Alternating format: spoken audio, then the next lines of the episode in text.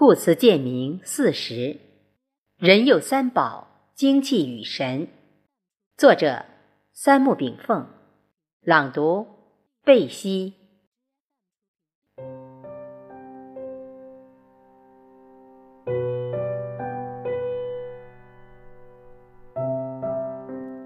人有三宝，其为精气神也。精足则气旺，气足则神发。精气具足，则神采飞扬；精气不足，则神不守舍；精气绝，则神游四方。所以养神以无事为上，无为而达。神闲则气定，气定则精宁。故而养生以静修为美。孔子在《易传》中将人之三宝概纳为精气为物，游魂为变。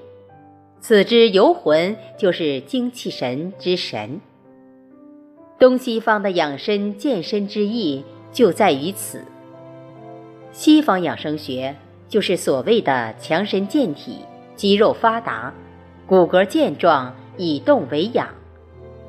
东方的养生就是养护精气神，养精蓄锐，补气养神，以静为养。《黄帝内经·岐伯》曰：“东方生风，风生木，其德夫和；其花生荣，其正舒起；其令风，其变振发；其灾散落。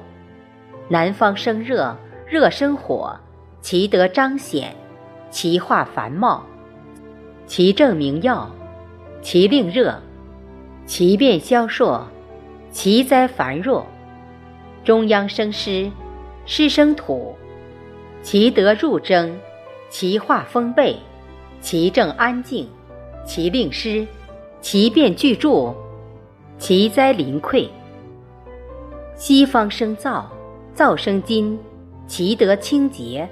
其化紧练，其正尽切，其令燥，其变肃杀，其灾苍陨。北方生寒，寒生水，其德凄苍，其化清密，其正凝肃，其寒冷，其变历烈，其灾冰雪霜雹。是以察其动也，有德有化。有政有令，有变有灾，有物由之，而人应之也。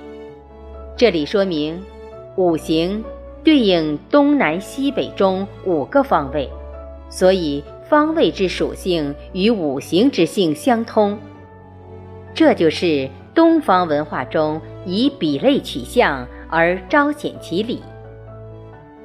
就中医而言，只要对内外。寒热、表里、阴阳、虚实等这些应对组合性概念义理清楚，方能辩证。在人体中，何为阴阳？阴为有形，阳为无形。阴为炼，阳为疏；阳为雄，阴为母。阳为气外生气，阴为内气降气等等。何谓人体之表里？躯壳为表，脏腑为里，外为表，内为里。什么是虚实？中医之虚实应为相对概念，虚者为假，实者为真；虚者易补，实者易泄。寒热呢，也是相对而言，水性为寒，火性为热，生者为热，降者为寒。阳者为热，阴者为寒。五行之中，土为物体中央土，中焦脾胃，上焦心肺，下焦肝肾。焦是什么？从物理功能上讲，就是包纳五脏六腑的外从腔子；从气脉意义上讲，就是人体气机聚集的三个位次，即上丹田。中丹田、下丹田，焦从经络运行上讲，上焦气下，中焦气化，下焦气上，形成了青龙飞云与白虎下山的龙同虎冲之象，也是心肾相交的水火既济之象。从功能上讲，下焦主藏，如肾藏气，肝藏血；上焦主疏，如心输布血，肺分配气；中焦则为气血之来源，故脾胃为后天之本。古人认为，医者义也，医之目的不是疗病，而是养生。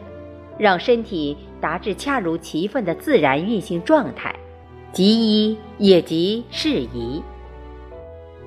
《黄帝内经》曰：“夏三月，此谓繁秀，天地气交，万物华实。夜卧早起，无厌于日，使志无怒，使应成秀，使气得泄，所爱在外。